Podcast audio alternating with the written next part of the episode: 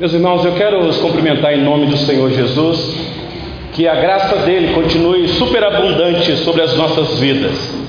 Quero convidar os irmãos a abrirem a palavra do nosso Deus no livro do Êxodo, o capítulo 20, versículo 15. Continuaremos com a exposição dos Dez Mandamentos. Hoje, o oitavo mandamento. Estamos caminhando para a finalização dos Dez Mandamentos. Tem sido um desafio, meus irmãos, a exposição destes Dez Mandamentos. Eu não sei quantos de vocês que estão aqui nesta noite têm acompanhado aí todos os mandamentos. Eu sei que alguns irmãos é, só têm acompanhado pelos áudios que são disponibilizados para os irmãos, mas aqueles que podem é, estar conosco presencialmente têm visto aí o desafio que é a exposição destes mandamentos. O objetivo nosso com a exposição dos Dez Mandamentos, meus irmãos, é um só: é reconhecer claramente a nossa necessidade de um Salvador. É por isso que o mandamento está aqui, porque é impossível qualquer ser humano cumprir cabalmente o mandamento todo. Não há um ser humano na face da terra que tenha esse êxito. Aliás, nosso irmão Tiago, quando escreveu a sua carta, disse: se alguém quiser cumprir todo o mandamento e escorregar num só ponto dele, se torna culpado dele todo. E não são poucas vezes, meus irmãos, que nós nos escorregamos em querer cumprir o mandamento de Deus e tornamos então é, culpado de todo o mandamento. Por isso, a necessidade de um outro que cumpra no nosso lugar este mandamento. É aqui que está a graça bendita da parte de Deus para a nossa vida, o valor que nós devemos dar a Cristo, nosso Senhor, que morreu na cruz para nos salvar da maldição da lei. Então hoje eu quero ver com vocês este oitavo mandamento aí tão conhecido. O texto diz assim: eu não vou ler todo o mandamento até o oitavo, os irmãos já conhecem. Vou ler apenas o versículo de número 15 duas palavrinhas tão simples, mas de grande significado: não furtarás. A gente poderia fechar a Bíblia aqui, fazer uma oração e ir embora para casa. Porque você falou assim, pastor, já entendi. Mas meus irmãos, aqui está sumarizado de um enorme mandamento do que significa não furtarás. Então eu queria mais uma vez com os irmãos a orar nesse momento, rogando ao Senhor que ilumine a nossa mente na compreensão deste mandamento, para que não sejamos apenas ouvintes do mandamento, mas uma vez entendido o significado, a importância do mandamento, ser praticante para honrar o nome do nosso Deus. Então vamos orar mais uma vez. Senhor Deus, nosso Pai, Deus Todo-Poderoso, estamos mais uma vez diante da santa lei do Senhor Assim como houve temor e tremor diante do teu servo quando recebeu das mãos do Senhor as tábuas da lei, e o povo no pé do monte sentia o terror do momento, ó Deus, aqui diante desta mesma lei estamos.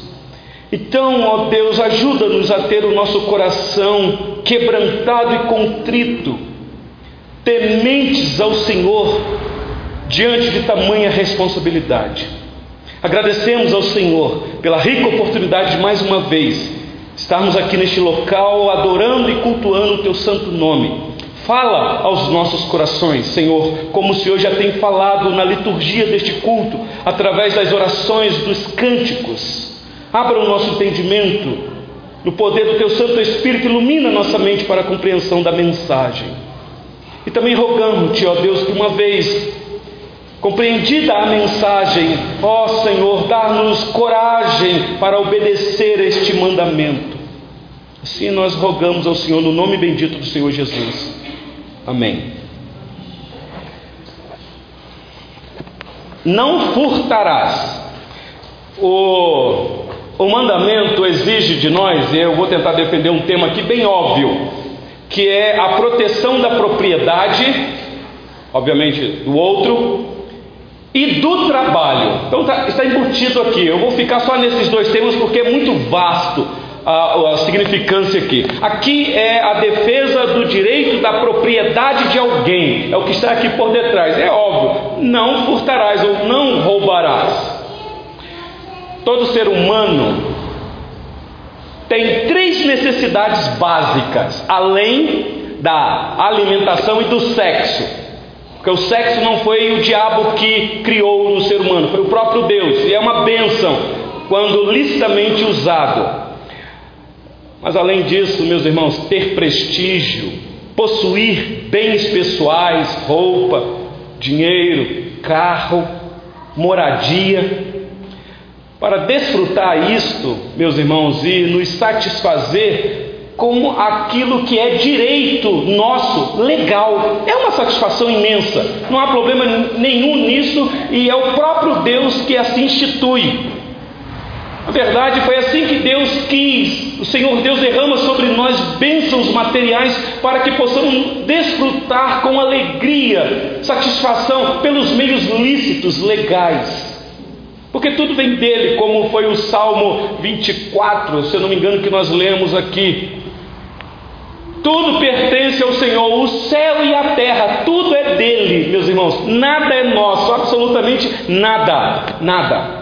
Por isso é que alguém já disse aí, talvez com muita propriedade, que ninguém no caixão, quando é sepultado, tem uma gavetinha do lado para levar todos os bens que adquiriu neste mundo. Tudo fica aí, não é nosso. A gente adquire, desfruta, a gente morre e quem fica é que vai desfrutar no nosso lugar? Possivelmente os filhos. É assim que é a vida, porque nada temos, meus irmãos, definitivo. Mas essas coisas nos são dadas de maneira lícita da parte de Deus. Infelizmente, a questão da propriedade do trabalho é o tema que eu vou defender aqui neste oitavo mandamento conduz indivíduos ao crime, à subversão, ao terrorismo, a levar nações a travarem guerras ofensivas. Estamos presenciando aí agora, meus irmãos, mais uma vez o que está acontecendo em Israel. Que guerra é esta? Que luta é esta? Sem contar as guerras civis, meus irmãos. De onde procede isso tudo? O oitavo mandamento, então, apresenta a nossa obrigação moral para com o nosso próximo, no tocante ao dinheiro e à propriedade dele. Não furtarás. Pastor, o que significa não furtar? É você não pegar nada que não é seu. Significa não possuir coisa alguma que não tenha sido obtida por meio por meios lícitos e honestos. As palavras de João Calvino, um teólogo que nós tanto estimamos, ele disse assim: Não furtarás também está na evidência de que você deve evitar acumular riquezas brutais, exprimidas do sangue de outros. Isso é muito pesado. É você não se valer de injustiça se enricar é, em cima de outro. Furtar não implica apenas na propriedade indevida de bens alheios, mas também na corrupção do coração do furtador. Porque foi o Senhor Jesus que disse, meus irmãos, que o nosso problema é o coração. As leis que nós temos aqui, sumarizados os dez mandamentos, não é apenas uma cerca externa, e eu já disse isso, mas também uma cerca interna no nosso coração. Porque o problema da quebra do mandamento é do coração. E foi o Senhor Jesus que disse, porque é de lá que procede a corrupção do nosso coração. Mateus capítulo 15, versículo 19, o Senhor Jesus falou isso com muita propriedade porque do coração procede maus desígnios, homicídios, não matarás, adultérios, não adulterarás, que pressupõe-se a prostituição, furto, falsos testemunhos, blasfêmias e muitas outras coisas, é do coração. Primeiro você maquina o mal e depois você coloca isso em prática. Nesse sentido, meus irmãos, escute uma coisa: ninguém nasce ladrão, Ninguém nasce adúltero. Eu não estou dizendo que ninguém nasce pecador, porque nós temos a descrição das Escrituras que diz sim que em pecado me concebeu minha mãe. Mas o que eu estou querendo dizer é que a prática destes pecados é com o tempo. Por isso a necessidade de ensinar os nossos filhos um caminho que se deve andar, ensinar a santa lei do Senhor já na tenra idade, para os nossos filhos irem aprendendo, para que quando crescer saiba quais são as atitudes santas, corretas. A criança não nasce uma ladrona, quebrando o oitavo mandamento. Ela vai crescendo, vai desenvolvendo, vai se envolvendo, aprendendo, ouvindo, lendo, olhando as circunstâncias, de repente quebrou o oitavo mandamento. Nós somos assim, meus irmãos, porque o problema nosso é o coração.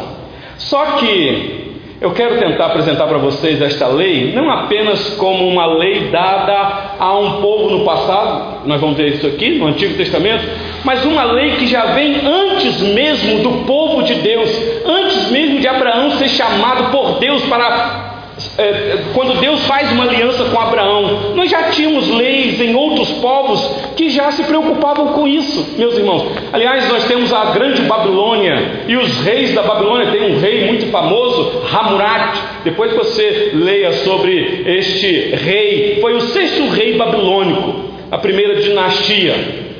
E aí então foi cunhada uma lei na Babilônia chamada de Código de Hammurabi. E é, o que é interessante é que num desses códigos, eu trouxe aqui para vocês, a dita assim: isso aqui é uma lei deles lá. Se a casa de alguém pegar fogo e uma pessoa que veio para ajudar a apagá-lo cobiçar os bens que pertencem ao dono da casa, preste atenção na narrativa aqui. É, é, era uma lei: se pegasse fogo na sua casa, você chamava o vizinho, um amigo, e de repente esse amigo ou vizinho chegasse lá na sua casa e olhasse hum, aqui tem uns negócios que me interessou. O mandamento dizia assim: olha. E se esse lá pegar para si qualquer bem que não lhe pertence, aquele ajudante deve ser lançado no mesmo fogo que ele veio ajudar a pagar. Em outras, em outra linguagem, não furte, não roube, porque se você roubar, tem uma penalidade muito séria para você. Uma questão simples, né? De uma casa que pegou fogo, que alguém vai lá ajudar. Que coisa triste. Você deve estar perguntando, pastor, mas será que existe alguém que tem um destaque desta magnitude até o dia de hoje? Eu não sei quantos de vocês viram aquele terremoto lá no Japão que deu um tsunami, destroçou muitos no Japão. Meus o Japão é um exemplo para a humanidade. E destruiu muitas casas, muitas casas. Muitas casas ficaram expostas depois daquele tsunami que arrasou o Japão.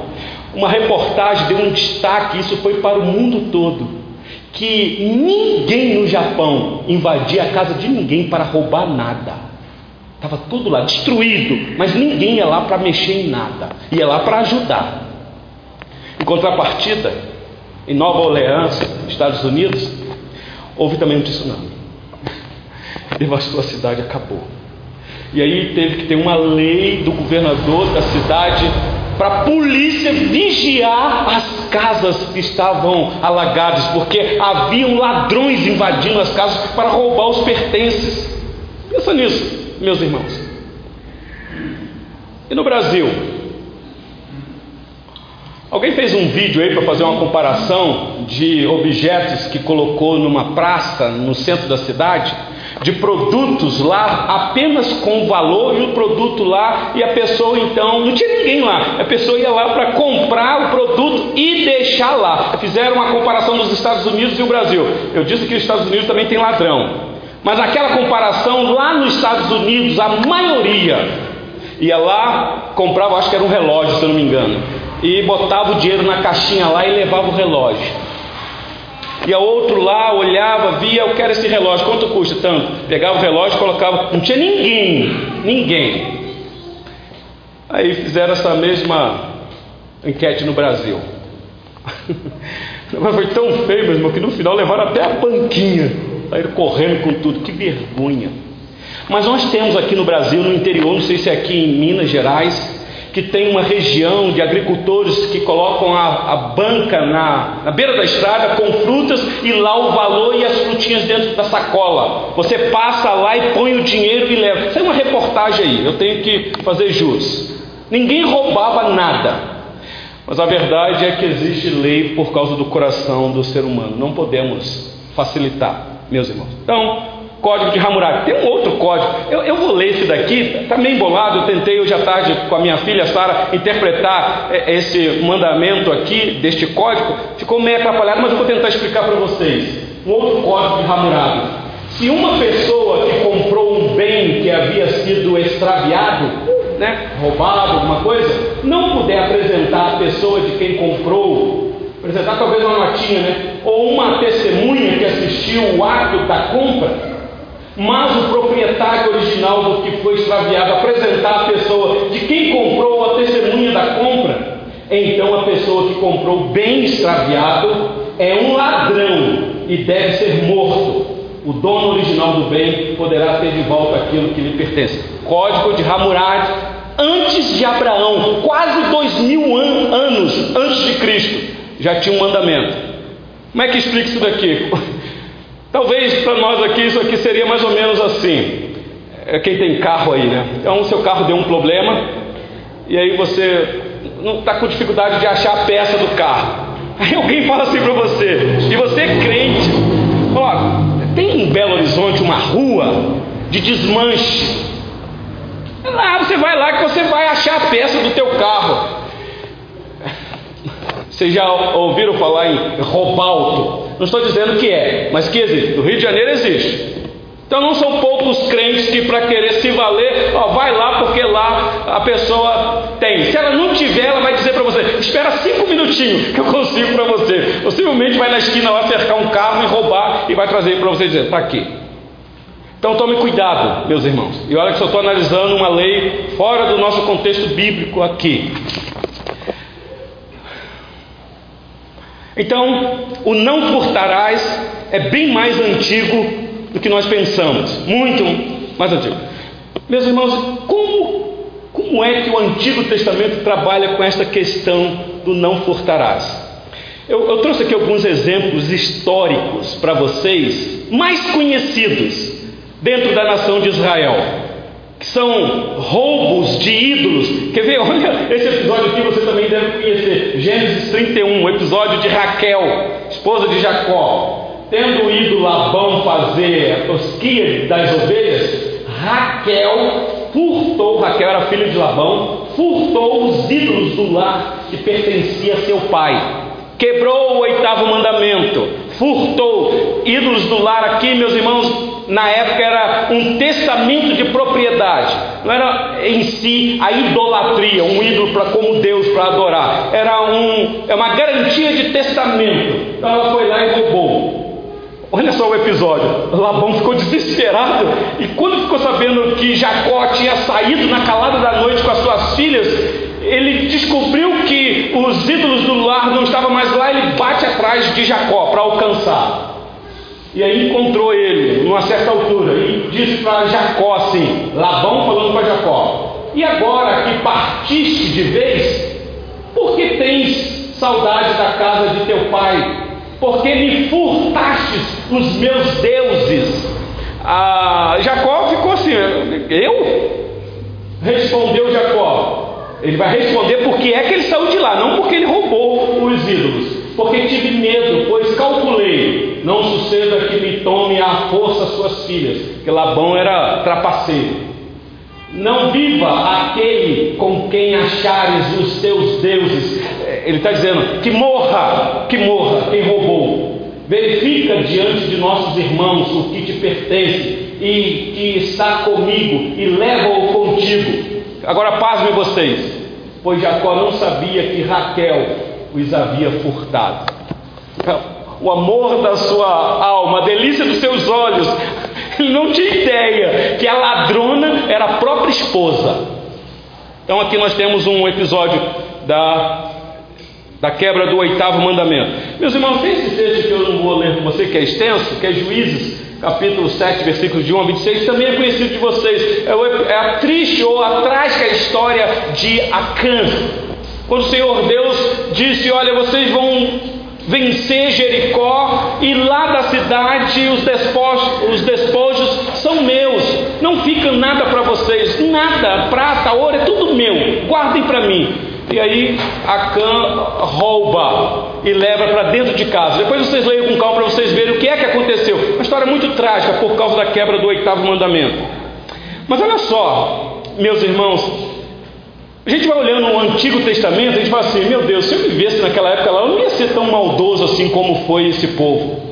Porque olha o que aconteceu na época de Oséias, o tamanho da corrupção generalizada que estava. Oséias capítulo 4, versículo 1 e 2. Quando eu li isso daqui pela primeira vez, eu fiquei horrorizado. Porque olha só, ouvi a palavra do Senhor, vós, filhos de Israel, porque o Senhor tem uma contenda com os habitantes da terra, porque nela não há verdade, nem amor, nem conhecimento de Deus. Meus irmãos, nós estamos falando isso aqui dentro da nação de Israel. É o Senhor Deus que estava falando. Não, não há verdade no meio de vocês, não há amor. O que só prevalece é perjurar, mentir, matar, furtar e adulterar. E há arrombamentos e homicídios sobre homicídios. Pensa se você vivesse naquela época. Que horror! Você faz uma análise hoje da sociedade e fala, meu Deus, os dias são maus, como que o homem está violento hoje. Ah, meus irmãos, vocês não leem a história. A gente até agradece, mas Senhor, eu louvo a Deus pelo Brasil. Que ainda nós temos direito de ir e vir. Ainda, ainda.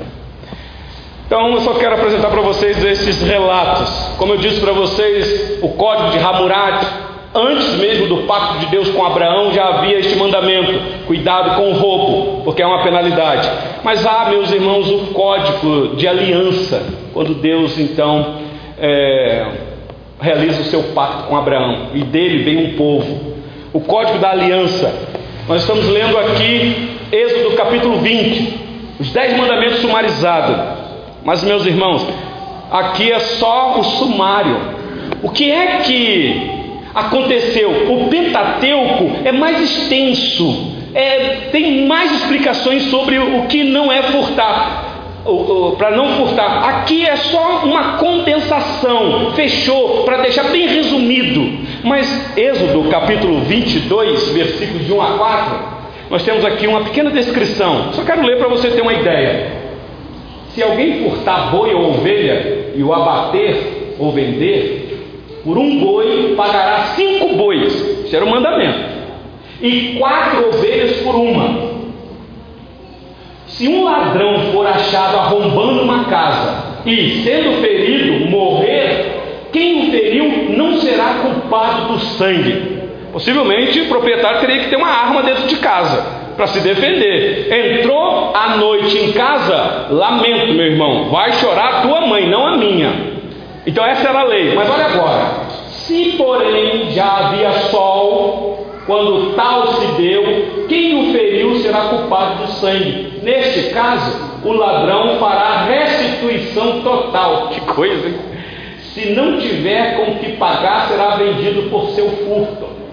Se aquilo que roubou for achado vivo em seu poder, seja boi, jumento ou ovelha, pagará o dobro.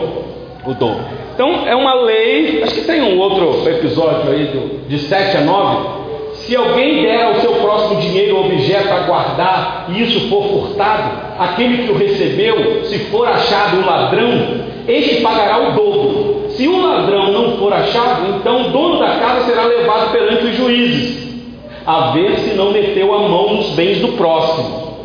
Em todo negócio frauduloso, seja a respeito de boi, ou de jumento, ou de ovelhas, ou de roupas, ou de qualquer coisa perdida, de que uma das partes diz esta é a coisa, a causa de ambas as partes se levará perante os juízes.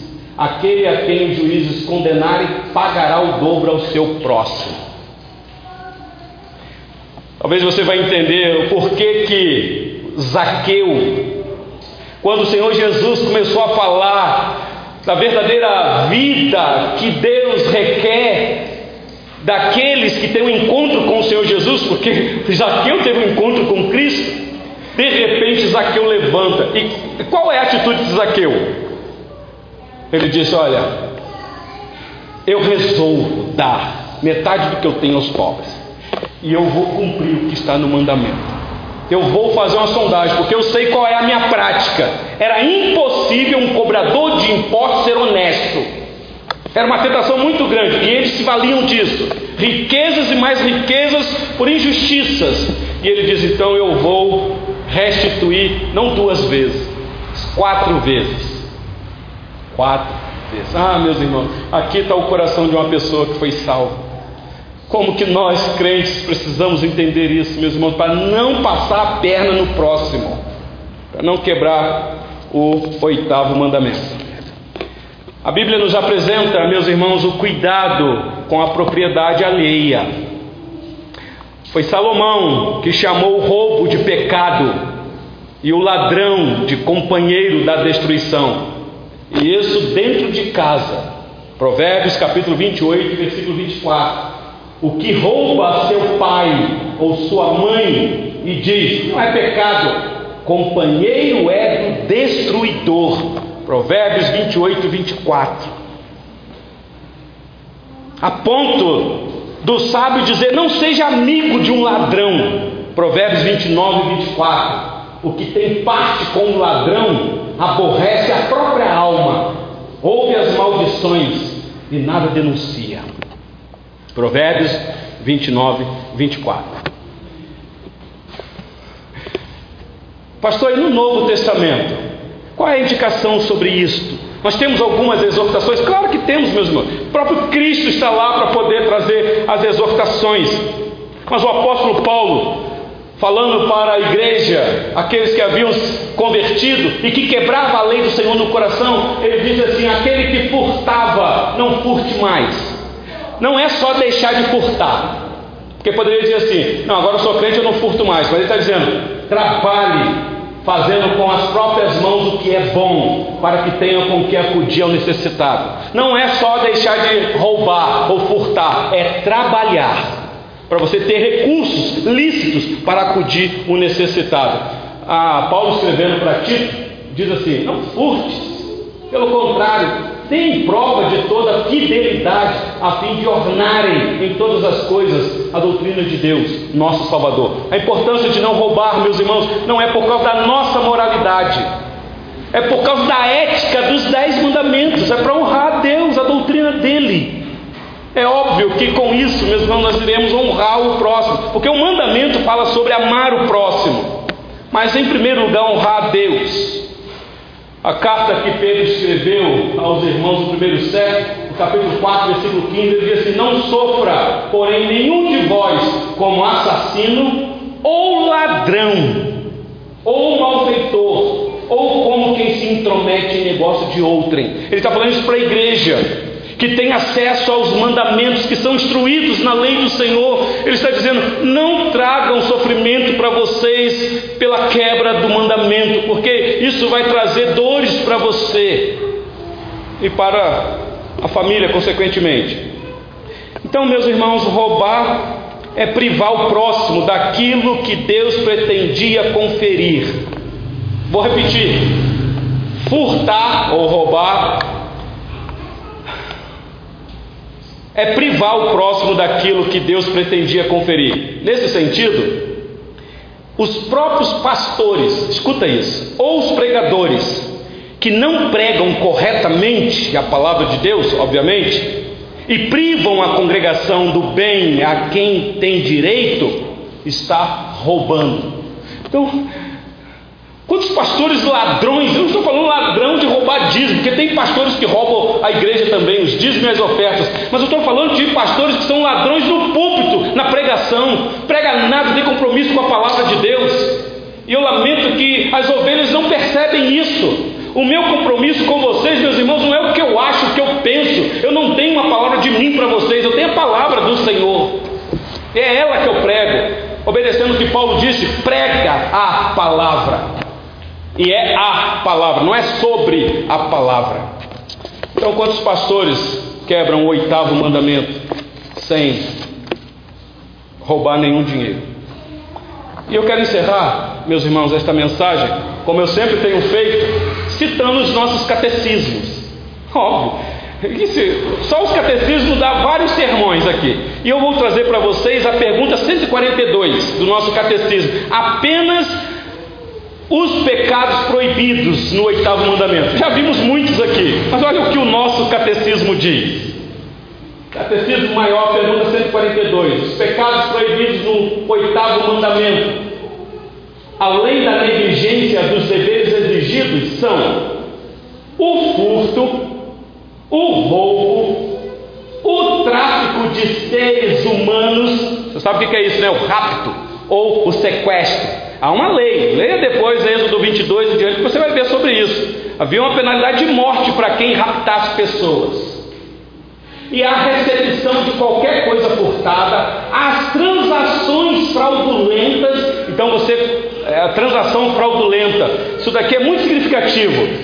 É mais ou menos assim: chegou a época de você vender o teu carro, e aí você quer trocar de carro, não há problema nenhum você fazer isso. E aí você vai vender o seu, aí você encontrou alguém para comprar o teu carro. Mas você conhece muito bem o teu carro.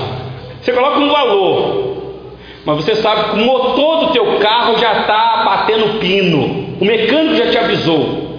Então você quer trocar ele rápido. Você quer fazer uma negociação boa. E aí então você coloca um valor naquele carro e você sabe que aquele carro não vale aquilo. Você, como crente, o que deveria fazer? Você deveria, no mínimo, honrando o nome do Senhor que você serve, dizer: Olha, eu quero vender esse carro aqui, mas eu sei que se eu pedir o valor que está aí na tabela, não vale. Porque eu sei que tem um problema sério e quem comprar vai pegar uma bomba na mão. Sabe como é que é comprar carro? Bomba, né? Você compra depois tem que levar para o mecânico, aí vem a briga. Poxa, você me vendeu esse carro, você me falou que ele estava bom, mas levei no mecânico uma bomba. O que é que você tem que fazer? Você tem que ser sincero. Chama a pessoa, olha, eu estou vendendo esse carro aqui, você ficou interessado, mas eu vou te dizer, esse carro está com problema aqui, está com problema aqui, está com problema aqui, eu já, é, eu já quero dizer isso para você. Pode ser que a pessoa nem compre mais o teu carro, mas você foi sincero. Transações fraudulentas. E eu poderia dar outros exemplos. Os pesos e medidas falsos, quem tem o comércio, nem acredita que ninguém tem comércio.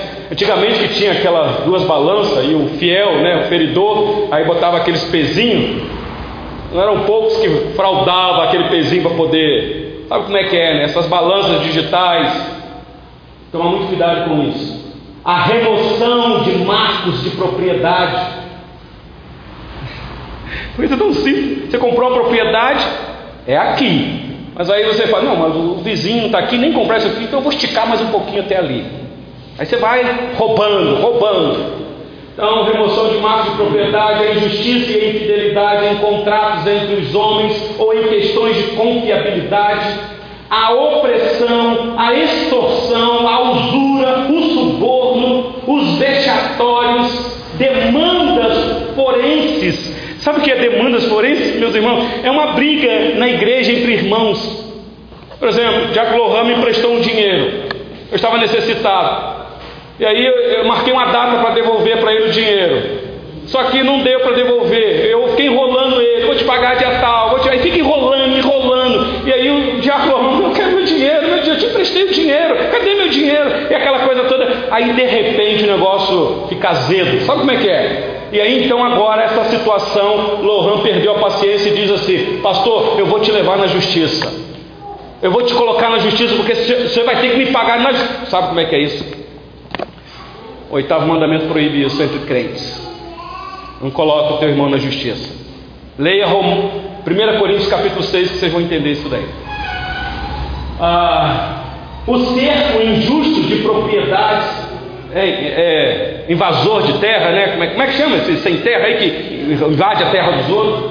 E a desapropriação, a acumulação de gêneros para encarecer o preço, os meios ilícitos de vida e todos os outros modos injustos e pecaminosos de tirar ou de reter de nosso próximo aquilo que lhe pertence, ou de nos enriquecer a nós mesmos, a cobiça, a estima e o amor desordenado aos bens mundanos, a desconfiança, a preocupação excessiva e o empenho em obtê-los, guardá-los e usar deles, a inveja diante da propriedade de outro, até isso, meus irmãos. A gente lê isso daqui, a gente nunca quer imaginar que a inveja da propriedade do outro é quebra do oitavo mandamento. O que é que os nossos irmãos reformados fizeram, meus irmãos? Eles não pegaram só o Pentateuco para analisar o que significa o oitavo mandamento, eles pegaram toda a Bíblia e agora então explica para nós o que significa a quebra do oitavo mandamento.